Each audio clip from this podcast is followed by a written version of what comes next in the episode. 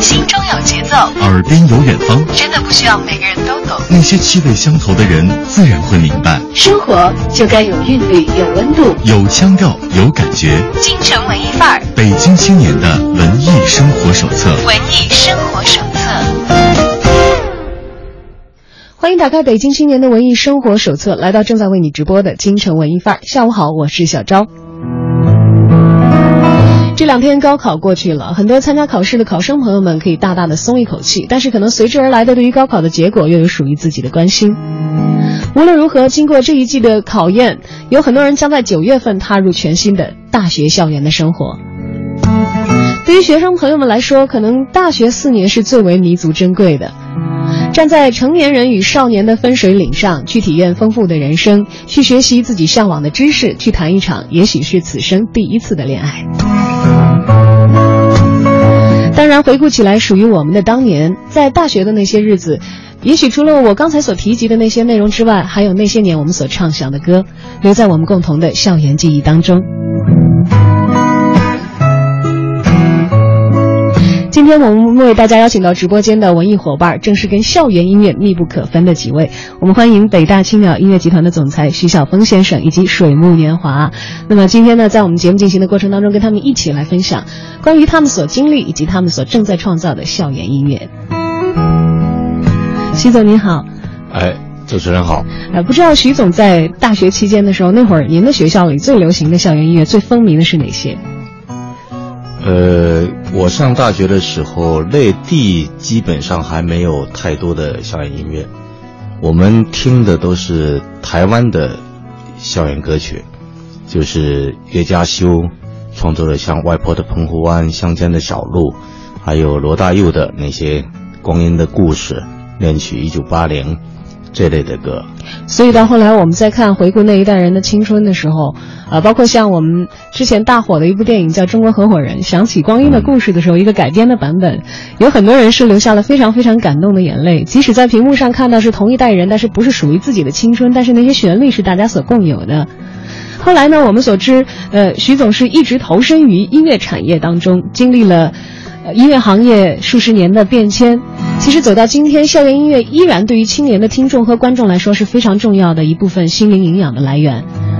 不知道在您后来的职业生涯当中所经历的校园音乐，它又经过了哪一些年代的起伏？呃，给您留下深刻印象的又有哪些作品呢？我们是上到大三的时候，因为受到大佑他们的这些影响，所以我们也开始做一些原创音乐。那那时候呢，因为没有音乐产业，我们呢也不知道还有说要成为明星这么一个事儿，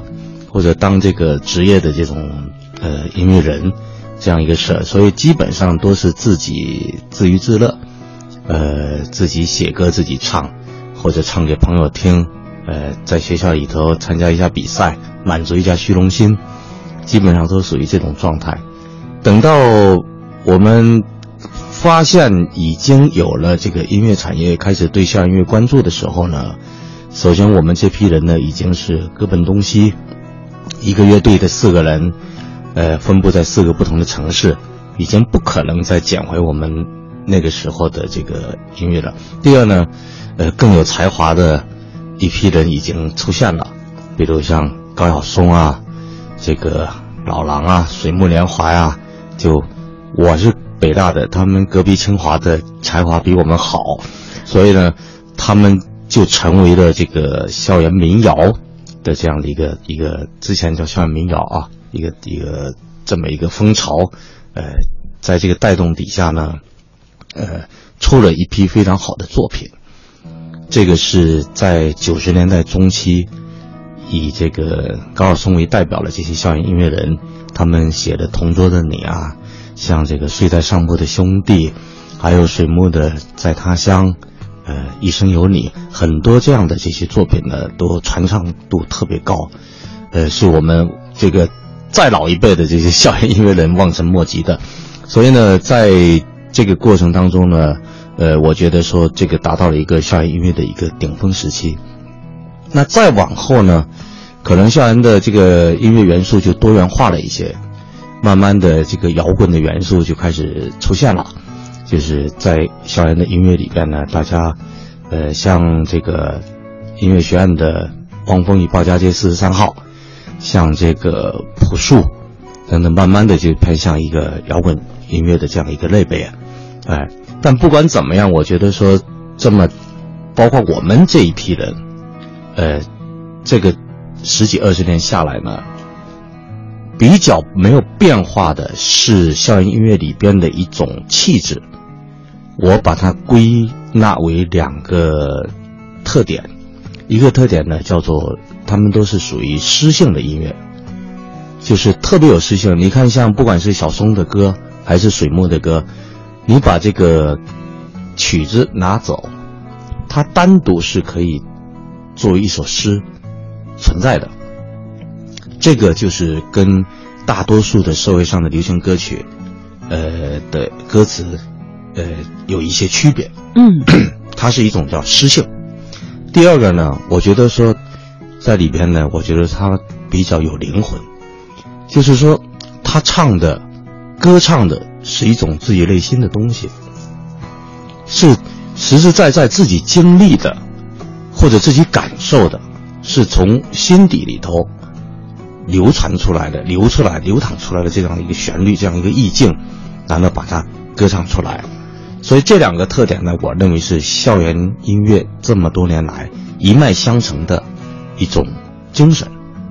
呃，这个是我对校园音乐的一个认识。当然，说到校园音乐，您刚才所提及的那些作品啊，都是从那些年代所过来的乐迷们，大家一提到名字就可以哼出旋律，甚至是到现在都可以完整的唱出一整首歌来的。像您刚才所提到的高晓松、老狼，还有水木年华，还有包括高晓松当时很喜欢合作的叶蓓、白衣飘飘的年代等等，其实都给我们那个年代非常喜欢音乐的，对的，呃，学生朋友，当年我们还还是学生的时候，其实就是唱着这些歌过来的。但是，我们在学校里组织的一些音乐比赛当中。也会有一些像我们学校有录音学院他们的乐队啊等等，在比赛当中其实会翻唱当时的那些呃校园民谣的歌曲，虽然不是原创啊，当然有一部分可能比较有才华的同学也会尝试着自己去进行一个原创，只不过可能最终没有走向职业音乐人的道路而已。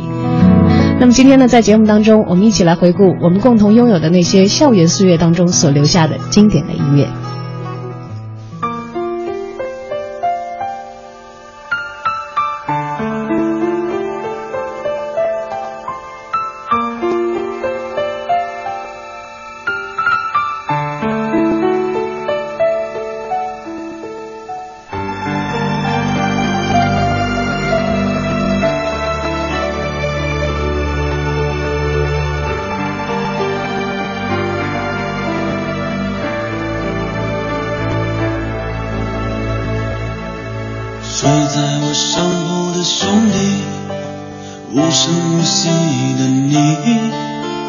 你曾经问我的那些问题如今再没人问起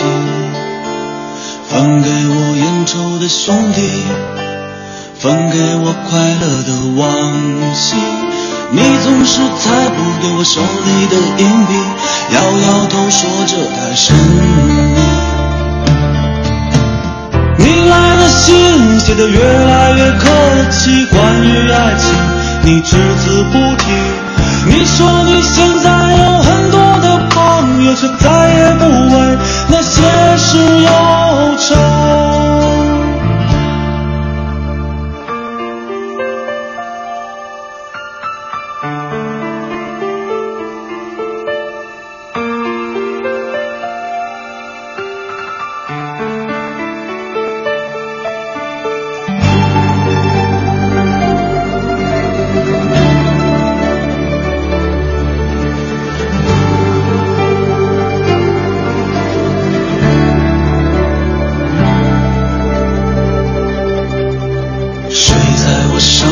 的兄弟睡在我寂寞的回忆。那些日子里你总说起的女孩是否送了你她的发带。你说每当你回头看夕阳红每当你又听到晚钟从前的点点滴滴会涌起在你来不及难过的心里。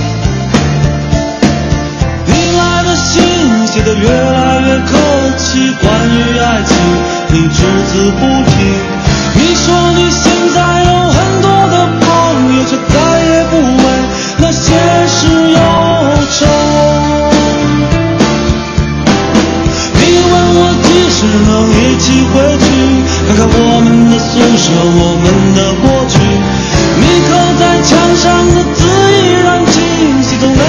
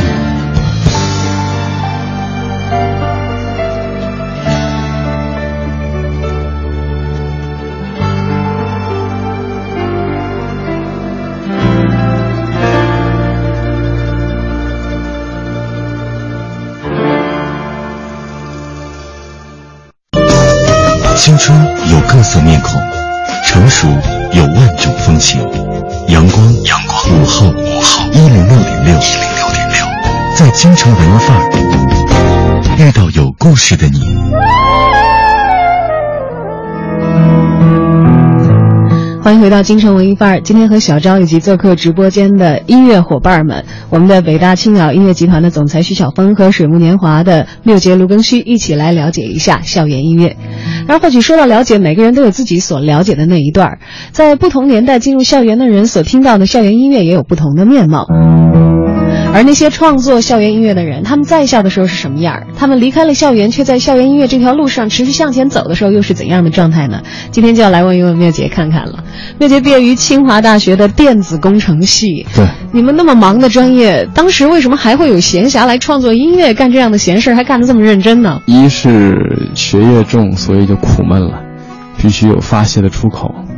另外呢，清华我们那时候男女比例比较失调，呃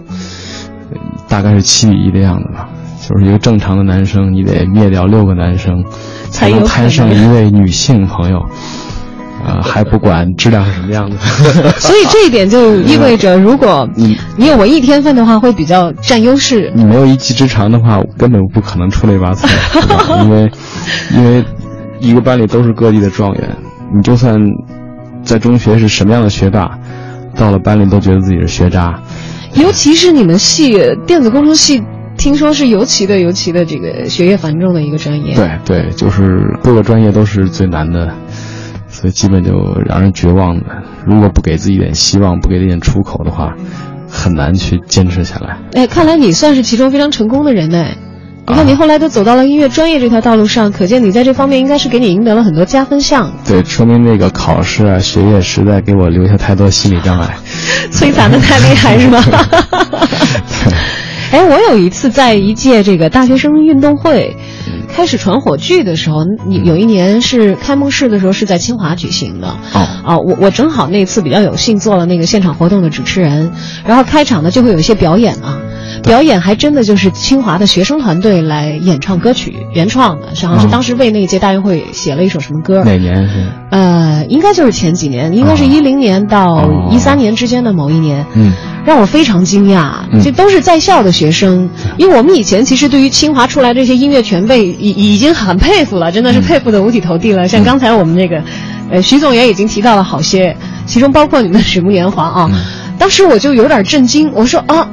就我就跟我们男主持人就底下关掉话筒，我们就讨论起来了。我说他们真的是没有受过专业训练的吗？然后我们男主持人想了想说，大概是因为智商确实高，所以学一点什么业余的东西也能钻得特别明白，能够了解的特别透。我觉得其实不亚于任何的专业团体在那里演出。对，一个音乐软件摸俩礼拜就熟了。那个时候自己尝试着摸音乐软件，然后尝试着创作。那时候没有，为什么当时校园民所校园民谣大行其道？一个是出于内心那种那种那种沉静的感觉，另外一种确实没钱，也没有软件，那时候电脑很贵，也没有那种。但那时候吉他好像很普遍，对吧？吉他是我们唯一的武器。搞摇滚都是很成本很高的事儿，那时候能花几百块钱弄一个破电子琴，呃不破电吉他，已经是很牛的事情了。那是那是非常强悍的装备党才干的事儿。对对，大部分歌那个校园歌手只能是一百块钱左右的木吉他，这是我们唯一的武器，所以做出来音乐不可能不民谣。因为我们后来毕业以后，经常去北大、清华去做那个校园歌手大赛的评委，现在的。这些在校的学生们，我确实可以说他们的水准，比我们当年在学校的时候，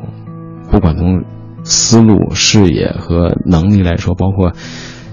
表现的自自信程度，都比我们那时候强太多。就他们硬性的配套，现在这个网络时代所提供他们的便利，已经不是当时所可以比拟的。现在基本一台电脑能够搞定一切，能把你能想象的各种的动静都发出来。而我们那时候，我们手里。只有吉吉他一把武器，嗯，对，有吉他这一把武器的人，后来还成军了，还杀出清华了，在水木年华还有名号一堆人，一堆人加上一堆吉他，对，清华只要继续保持这样的招生男女的比例。清华对于北大的女生来说，我是个出这个更优秀的这个音乐作品指日可待，是指日可待的。这种比例还极大增加了北大与清华的交流，因为清华男生老跑到北大去唱歌去，是吧？因为在本校确实厮杀厮杀的也很很残酷，加上确实女生是太少了。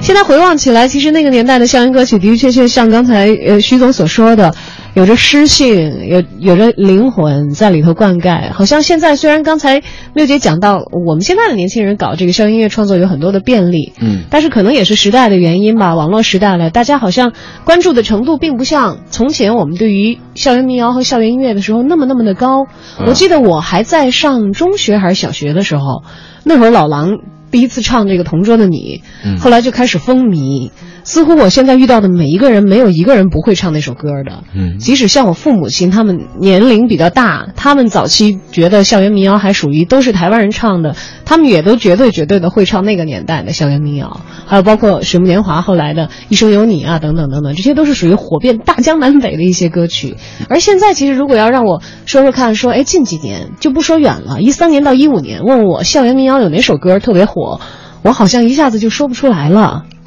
因为校园民谣这个品种呢，是那个时代的，就是因为苗杰刚才讲的逼出来的，逼出来的。现在呢，世界是这个整个学校园啊，跟社会啊之间叫没有围墙了嘛。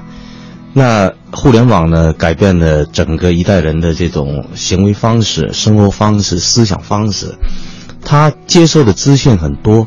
所以现在的校园音乐已经不存在说从。技术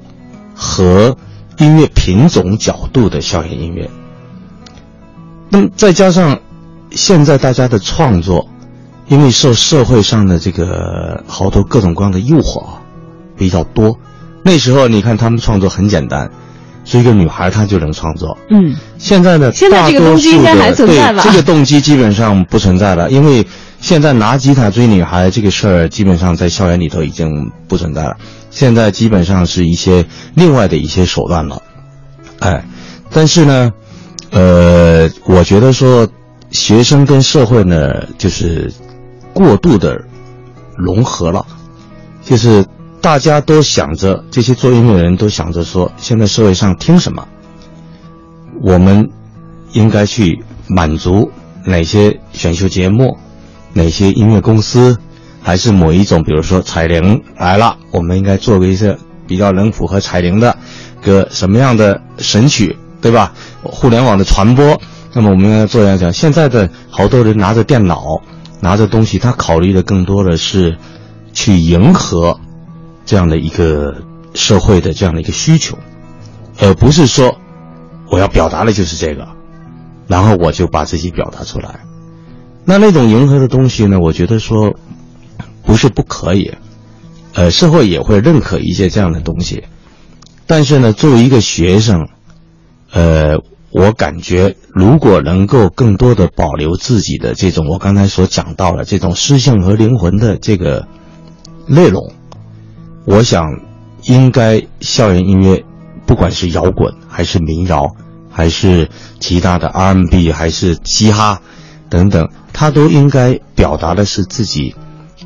一种精神，是一个比较独立的、比较自由的、比较引领社会的一种精神，而不是倒过来被社这个社会所同化，被这个社会去去所左右。所以今天呢，大家看不到，就说有什么经典的作品从校园里头出来，有很大程度上是因为，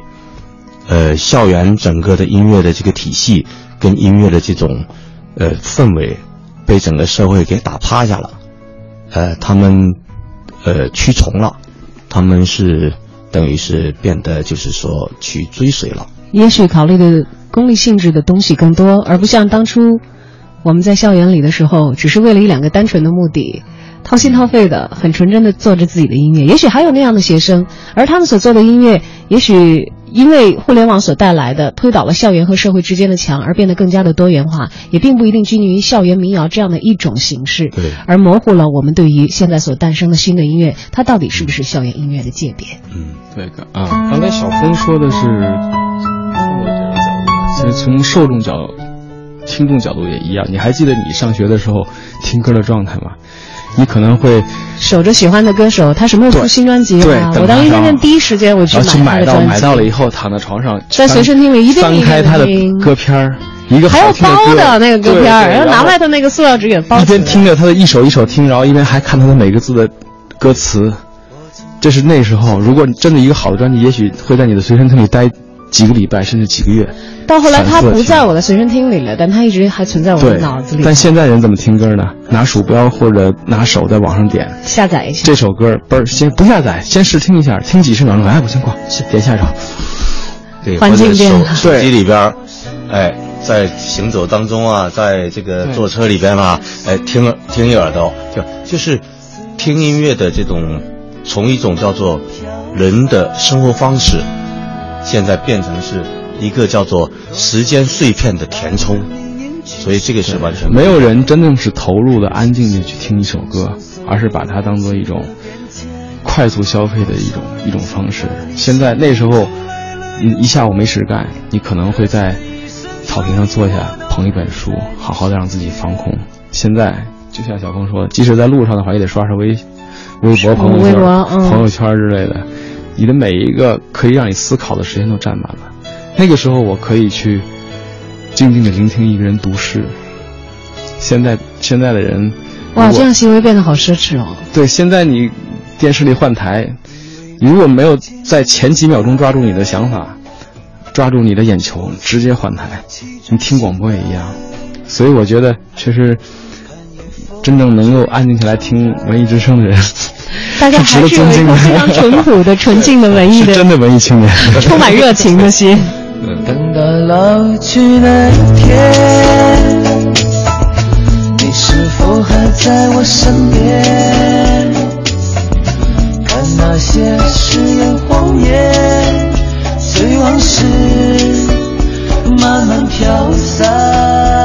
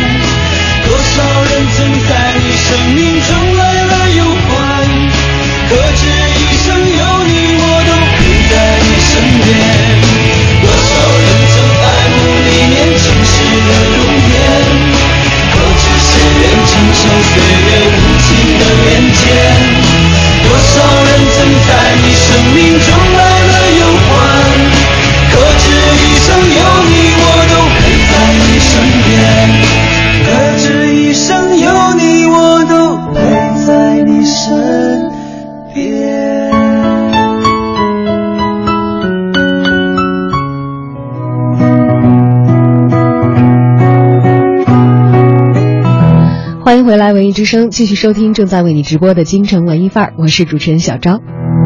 今天为大家邀请到直播间的文艺好朋友是北大青鸟集团的，呃，北大青鸟音乐集团的总裁徐晓峰先生，还有我们水木年华的卢庚戌和缪杰两位成员。那么在上半时段，其实，在收尾的时候，我们聊的稍微的有一点点啊，感觉叹息啊，有一点点忧伤，觉得今天的校园音乐其实和水木年华他们在校的时候所面临的环境是大为不一样了。但这些年，其实我们听到另外一个很热的词叫文化产业，好像似乎跟文化相关的很多的东西都要跟产业挂钩，和市场接轨。但其实要说校园的话，它是。呃，离产业这个词好像相对的要远一些的。那我们的校园音乐是不是应该要走产业化的道路呢？又应不应该呢？我觉得校园音乐不应该去考虑它是不是要走产业化的道路。音乐产业是由音乐产业自己本身内部结构去决定的。这个里头不仅仅是中国，它甚至是包括全世界。整个世界的音乐产业的走向，比如说你的这种载体的转换，你的这个整个的这个呃产业结构的转型等等这些东西，这些东西根本就不应该是说面对的是校园音乐，还是说你是非校园音乐，还是什么？我觉得一个音乐人，或者说是这音乐的这个做音乐的这些呃这些喜欢音乐的这些学生，他们应该为音乐而音乐。而不应该去为产业而音乐，就是当你发自内心的去创作一首歌，当你发自内心的去歌唱的时候，你做出来的是一种真诚的东西。这种真诚的东西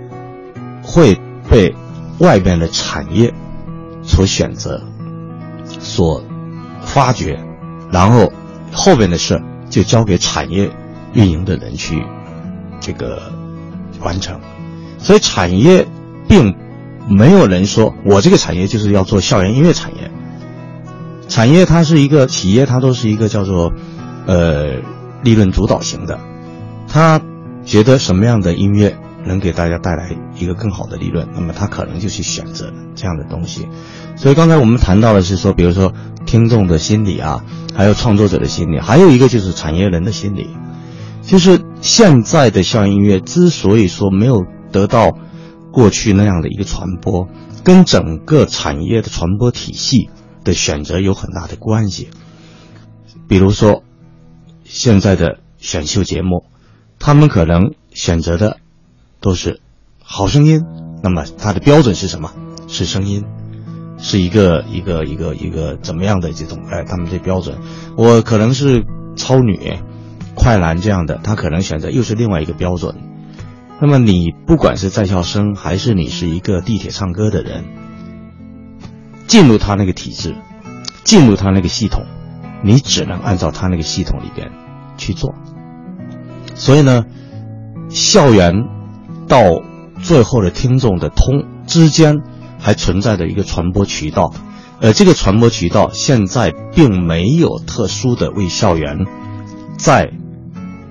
做一点。什么样的一些一些，呃，就说我特殊是为你校园做的，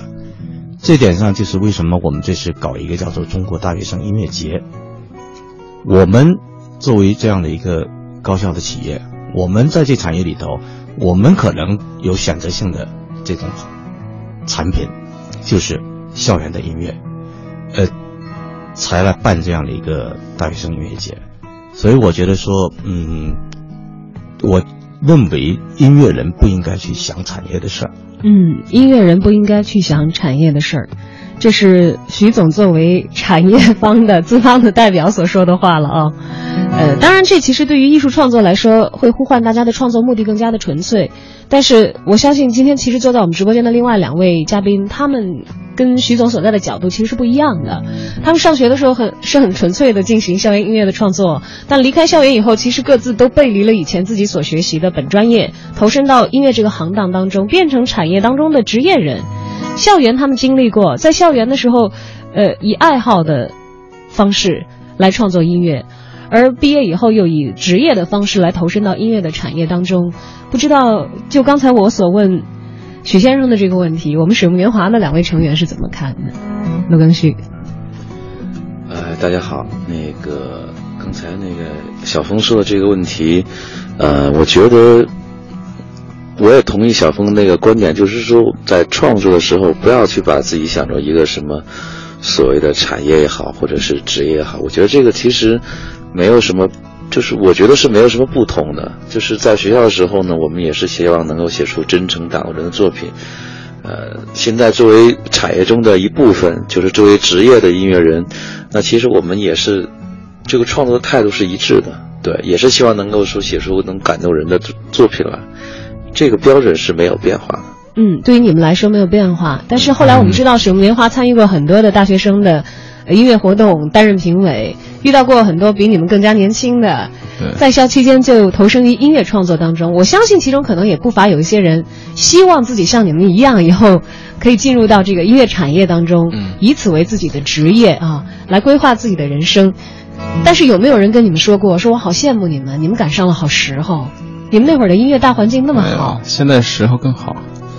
你是这么认为的？当然了，现在的平台你可以，你你你跟听众之间的平台直接打通了。我们那个时候如果不通过一个传统的媒体的话，是根本不可能有世界另外一个角度人直接能听到你的歌曲。我们那会儿就得希望像徐总这样的老板来挖掘我们，然后给把我们签掉，然后带着我们到文艺之声来做广播。对，这个时候可以放歌，对。对，我们没有办法。就把自己作品给更多人听到，直接往上一抛，全世界都能听到。对，现在就是说，你要是个人才，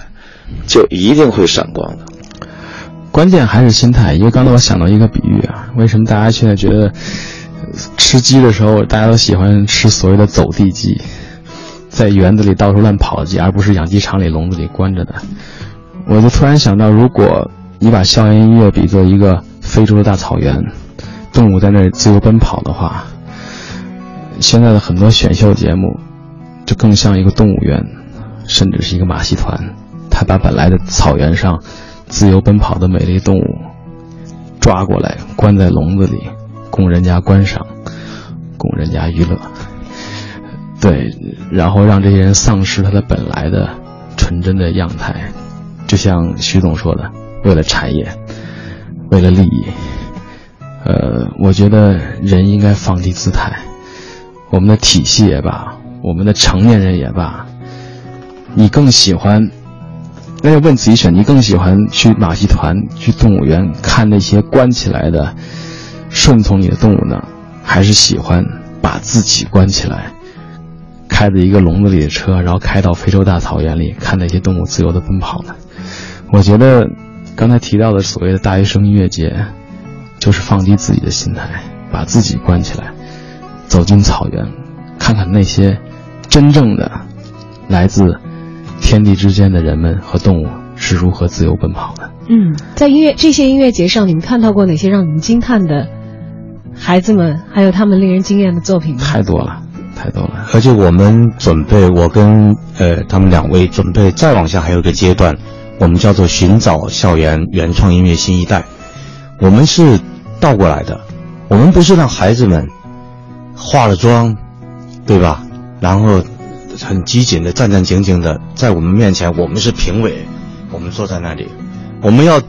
去到他们的校园，我们要跟他们一起坐在草坪上，听他们唱歌，我们要到他们的宿舍里边，到他们家里边去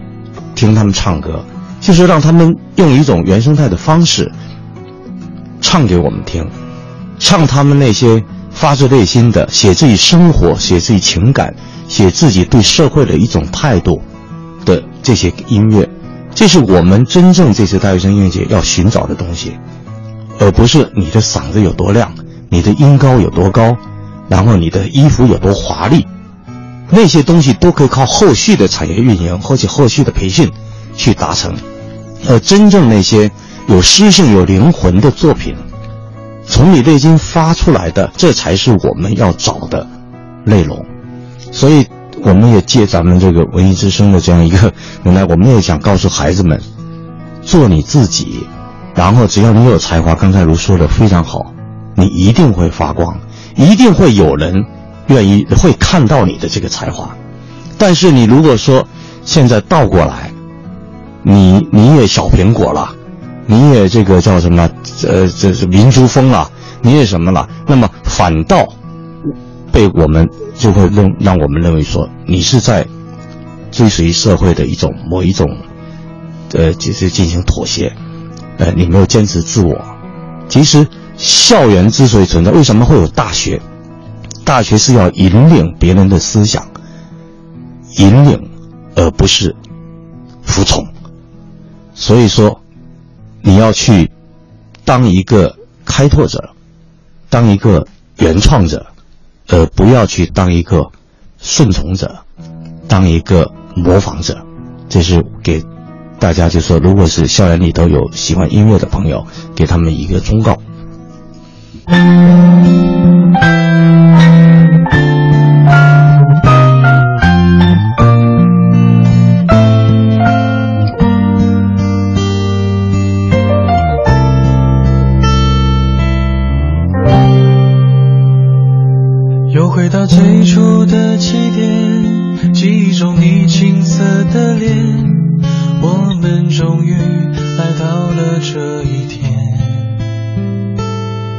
桌垫下的老照片，无数回忆连接。今天男孩要赴女孩最后的约，又回到最初的起点。呆呆地站在镜子前，笨拙系上红色领带的结，将头发梳成大人模样，穿上一身帅气西装，等会儿见你一定比想象美。好想再回到那些年的时光，回到教室座位前后，故意。讨你温柔的骂，黑板上排列组合，你舍得解开吗？谁与谁做他，又爱着他？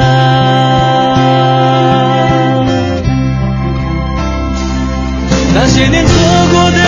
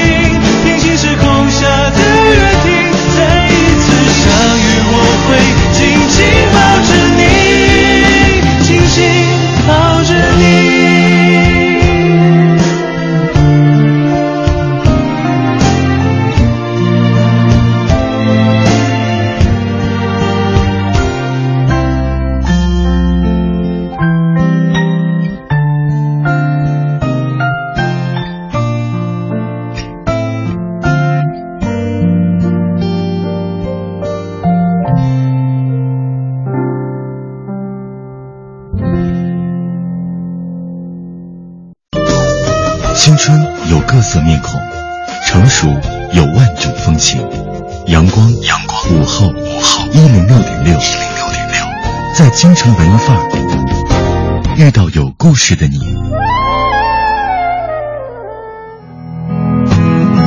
欢迎回到京城文艺范儿。今天和小昭、和水木年华的卢庚戌缪杰，还有北大青鸟音乐集团的总裁徐晓峰先生一起来回顾那些年我们一起听过的校园音乐，以及看一看现在在校园当中音乐以怎样的样态呈现。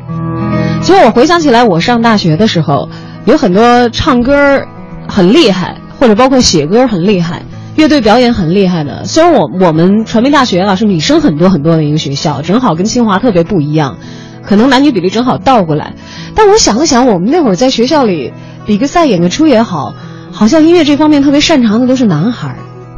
就这怎么又跟清华是一样的了？在我们那儿男生其实很稀缺耶。要按照就是刚才缪姐所讲的那个，当时为了追女生的那个对动物那个理界的原理由的话，动物界啊的原理嘛，叫的好听的都是雄鸟嘛。哎，我怎么把这个给忘了？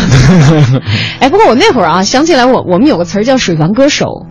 这个倒是不分男女的。据说好像在这个水房也好，在呃澡堂也好，都有很多人会这个开始对歌啊，或者是飙歌，互相有一点点那个斗的那个意思。不知道在清华是这样的吗？有啊，就斗琴，对对对，有有有的斗琴，有的斗唱歌。那个第一水房是效果特别好。那时候我们就像你说的，如果给女生录盘 CD 啊，录盘磁带，我们会利用水房的自然回回声，然后把它录成歌，然后送给女生。真的是在水房录的，真的是啊因为就不怕哗哗哗那个噪音，那到时候就把那个水房全部都包下来了。深更半夜，就是说要么是等大家都自习的那一段时间，要么等大家睡着的时间。对，然后澡堂呢是校园音乐流行的风向标，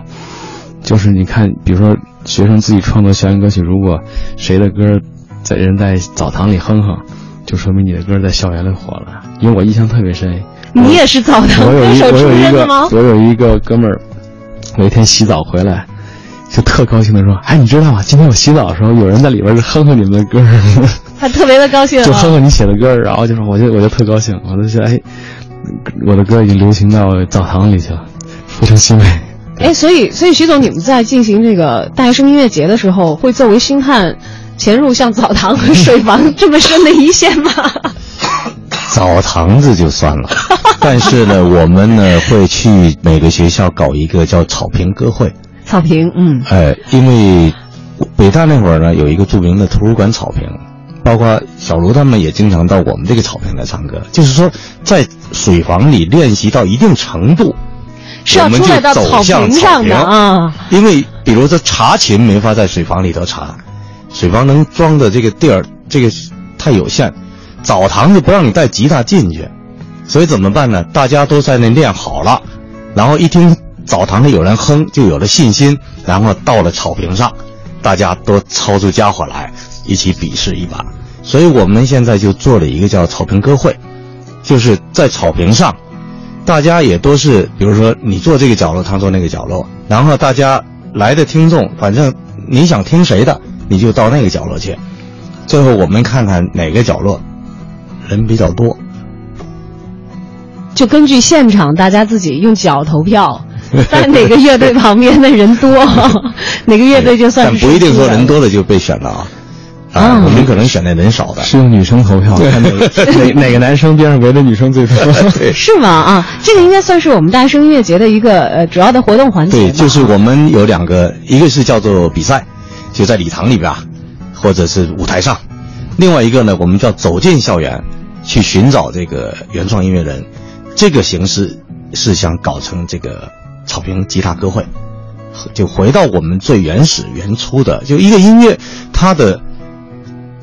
真正的价值，不是说你是靠多少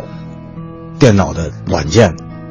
靠多少音响设备去堆出来的。一个音乐，一个歌的最原始的、真正的价值就是那个旋律和那个词，而那个旋律和那个词是用一把吉他就可以表达的。所以说，我觉得大多数的民间的校园音乐的高手，好像都不太是有一部分啊，都不太是想到那个礼堂上去，呃，跟人家去去拼高音啊，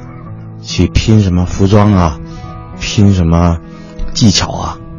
这样的人。我觉得不一定拼高音，也不一定拼服装，但是想跟人拼一拼，当年是不是都有过这样的想法？卢庚戌、缪姐，所以，所以卢卢总，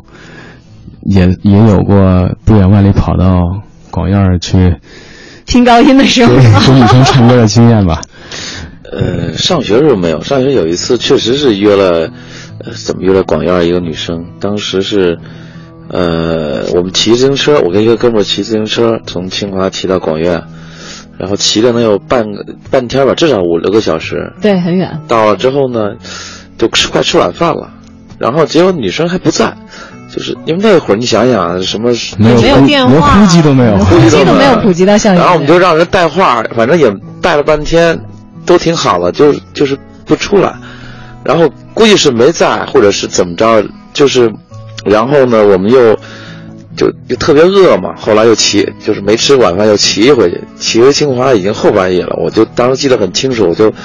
那个门宿舍门已经关了，我们就从后面那个水房把一个窗户给就是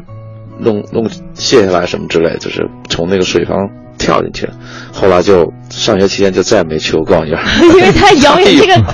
这个经历太惨痛了。这这就是那我们年轻年代，我们有一整天的时间能够骑车从北京从地图这一端骑到穿城而过骑到那一端，然后找一个女生，然后不在，然后再骑回来，一天就过去了。对，如果遇到她的话，还要为她唱一唱自己在澡堂里头勤学苦练，在水房里头录制成磁带，在草坪上跟别人比试了一番，打磨好的这个音乐，要掏出一颗热乎乎的心来献给他。结果人不在。